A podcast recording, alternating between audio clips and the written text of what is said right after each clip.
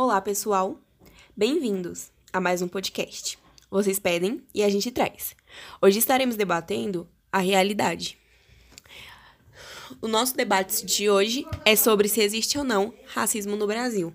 E aí, vocês vêm com a gente? Olá a todos e obrigado pelo convite, Maria. Com todo respeito, não tem essa de branco ou preto. São todos iguais e seres humanos. Vocês que não gostam de problematizar tudo, eu não consigo sentir pena.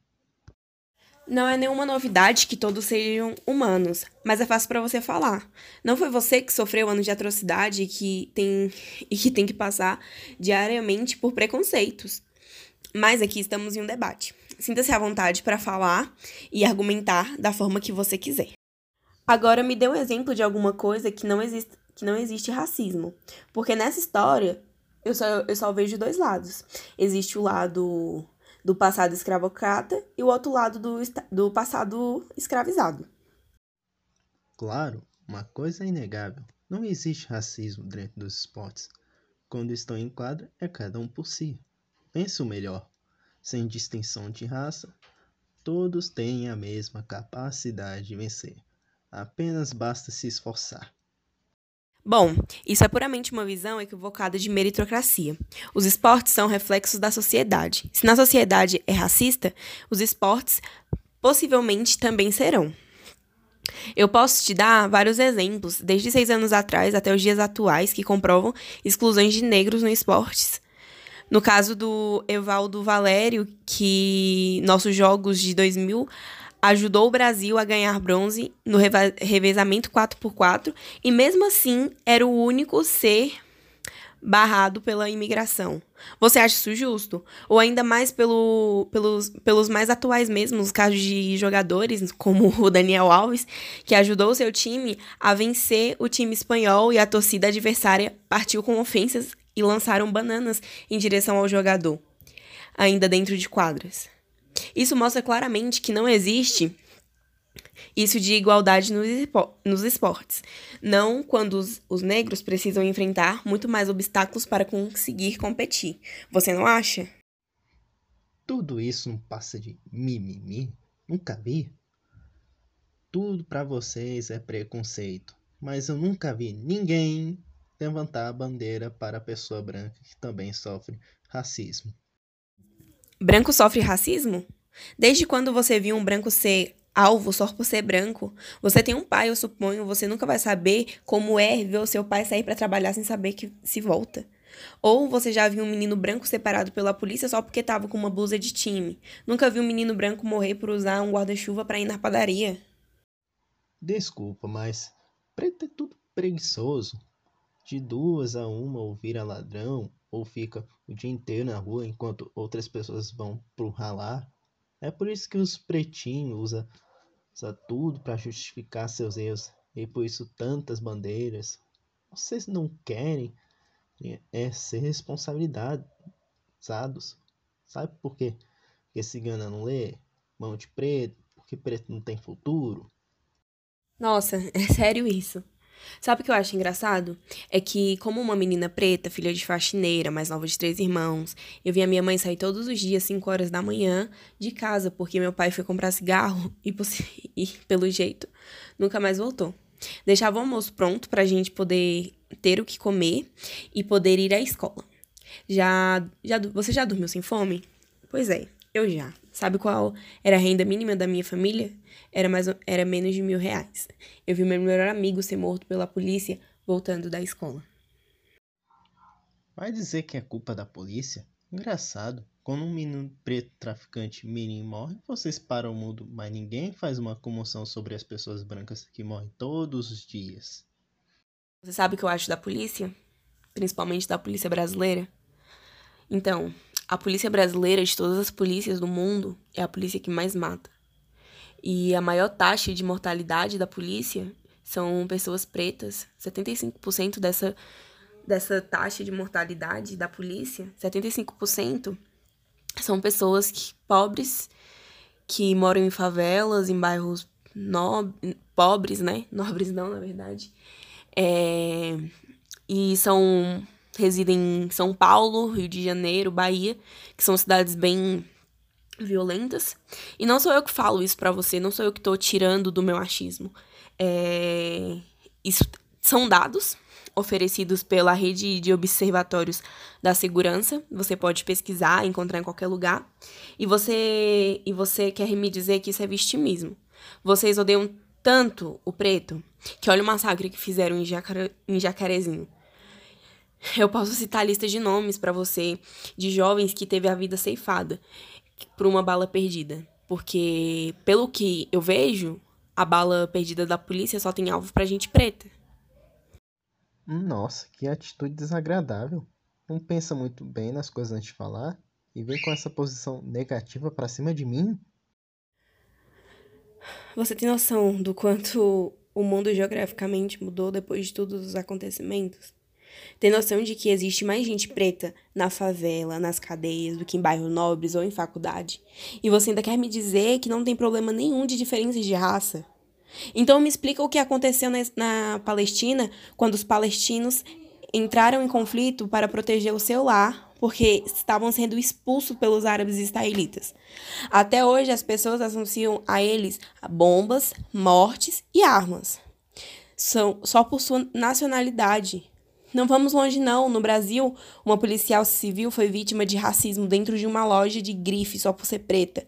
Ou seja, você é preto, é favelado e quer dizer que você vai roubar algo.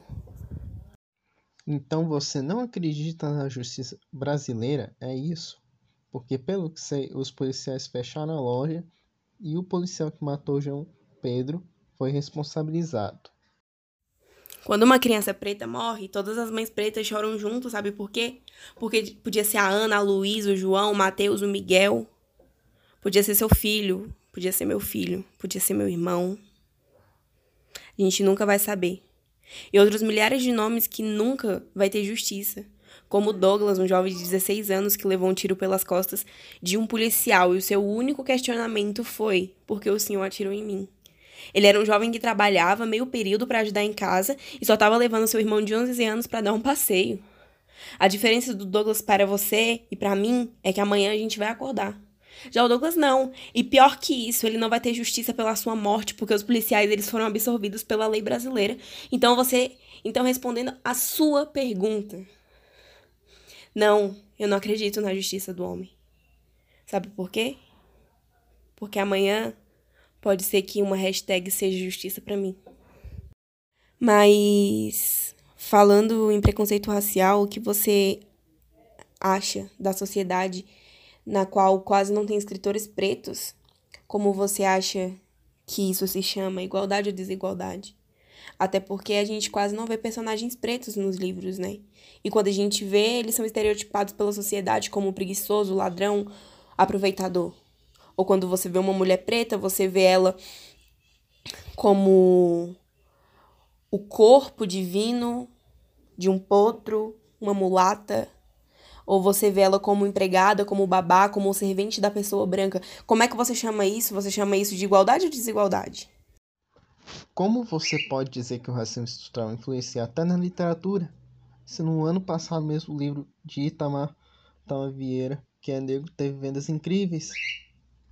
Bem, mesmo que os autores negros estejam ganhando visibilidade, ainda não é um texto comparado com os autores brancos. Hoje podem até ser comparados, mas por conta dos movimentos e de lutas sociais que surgiram com o tempo. Pois antes do, do mercado não. Antes o mercado não considerava, não considerava algo que o público poderia se interessar pela, pelo autor, o escritor, ser preto logo não querendo nem saber o que eles tinham para falar, para escrever, tornando a literatura um trabalho bastante difícil de dominar, mesmo com grandes obras. Você acha que isso é justo? E o que você tem a me dizer em relação à arte? Vai dizer que não há participação de negros na arte também, ou que existe, mas é uma participação limitada que só há devido a lutas sociais? Então, pode ser dizer que sim, né? Jean Bas Basquiat, mesmo, mesmo sendo, e até hoje ele é, ele é inspiração para muitos jovens artistas, no mundo. Ele foi um grande ator, um grande artista é, popular da arte de rua, né? Nas suas obras, ele relatava características e reflexões sociais, pessoais e comunitárias. Na sociedade de Nova York, nos anos 70 e 80, que é uma das cidades mais que tem mais violência com, as, com o povo preto, né? E em suas obras ele buscava ressaltar a crítica do racismo que haviam enfrentado e que havia presenciado em toda a sua jornada, além da experiência de ser negro, bem como as suas conquistas. Ele começou pintando obras em camisetas e só depois é, conseguiu levá-las para galerias. Jean, mesmo depois de ter morrido, continua sendo um grande influenciador nos dias de hoje. Mesmo depois de mesmo depois da sua grande da sua grande arte de rua é, ter se espalhado pelo mundo, o Basquiat, ele foi um dos poucos afro-americanos numa época onde o mundo artístico era predominante branco. Você via muito mais obras de pessoas brancas do que uma pessoa preta. E ele conseguiu, assim, por algum motivo, algum milagre divino, ele conseguiu. Porque o cara é muito fera nas coisas que ele faz, nas críticas que ele faz. Ele não tinha medo de passar a opinião dele. E muitos artistas no Brasil hoje usam a arte como música, como filme, poesia, é, roda de rap, rimas, para expressar isso. Porque a arte nos leva além do nosso conhecimento e sentimento. Ela nos leva a inspirar as pessoas a dizer e se expor. Tipo, poxa, fala o que você pensa. Não é errado. É isso que eu penso. E sim, artistas pretos sofrem preconceito até hoje, até muito mais do que um artista branco. Consegue perceber o quanto vocês tentam se diminuírem? Vocês mesmo falam que a participação, mas que fica comparando o tempo todo os brancos com os negros, com base em pesquisas estáticas ou sei lá. Onde quer que você tire essas fontes e dados? Não, não, não, não, não. É, você está entendendo errado. Não é questão de comparação, e sim de discriminação e preconceito. Todos merecem respeito, todos merecem ser ouvidos e ter participação iguais em qualquer área de conhecimento que pretendem trabalhar, buscando sim pela igualdade de respeito. Não é porque eu sou mulher que eu tenho que receber menos que você, não é porque você é branco e o, o João é preto que ele tem que receber menos que você, vocês tendo a mesma compatibilidade de currículos. É isso que a gente busca. Isso tudo não passa de um mimimi, busca por respeito e igualdade, mas não faz por onde, não procura trabalhar como nós e se dedicar aos estudos. O mais absurdo disso tudo é que ainda assim podem voltar, como se estivesse contribuindo para a melhoria do país. É, desculpa, não é querendo te atacar, mas eu acho ignorante o seu, o seu posicionamento. Até porque, em relação à sociedade, lembre-se que quando a gente estava durante a ditadura militar, né? Durante que a gente quando a gente passou por aquele período de regime militar, a realidade já era outra, como uma nova república deixando deixa de ser o regime militar e passa por um novo regimento democrático, onde indivíduos possuem o direito de exercer sabedoria sobre o governo, e todos possuem direitos ao voto de acordo com a Constituição de 88. É... Aí, nessa época, tinha muita censura. Então, é, por mais que tivessem pessoas pretas que, exposa, que, que botavam suas opiniões, muitos deles foram torturados, foram mortos, até hoje não apareceu o corpo. E é incrível a gente falar disso numa sociedade que nunca teve um presidente preto, que teve uma presidente mulher, e quando ela foi eleita, ela sofreu um golpe de Estado. Então, assim, é, quando a gente fala de, de desigualdade social, quando a gente fala e aponta, a gente não fala só do preto e do branco, a gente fala sobre tudo, tudo que a gente tem que falar. A gente fala sobre a desigualdade entre homem e mulher, desigualdade entre gêneros, desigualdade entre orientação sexual, porque até isso as pessoas sofrem hoje. Então, a gente não não tá no país que deveria existir com tanta sabedoria e educação que é dada e tirada ao mesmo tempo, né? Então, galera, é... estou ferida e abalada com tudo. Tive, é... Durante minha caminhada de vida, tiveram muitas pessoas que me excluíram por não ser uma pessoa de status, né? Uma pessoa branca com dinheiro ou com os pais presentes.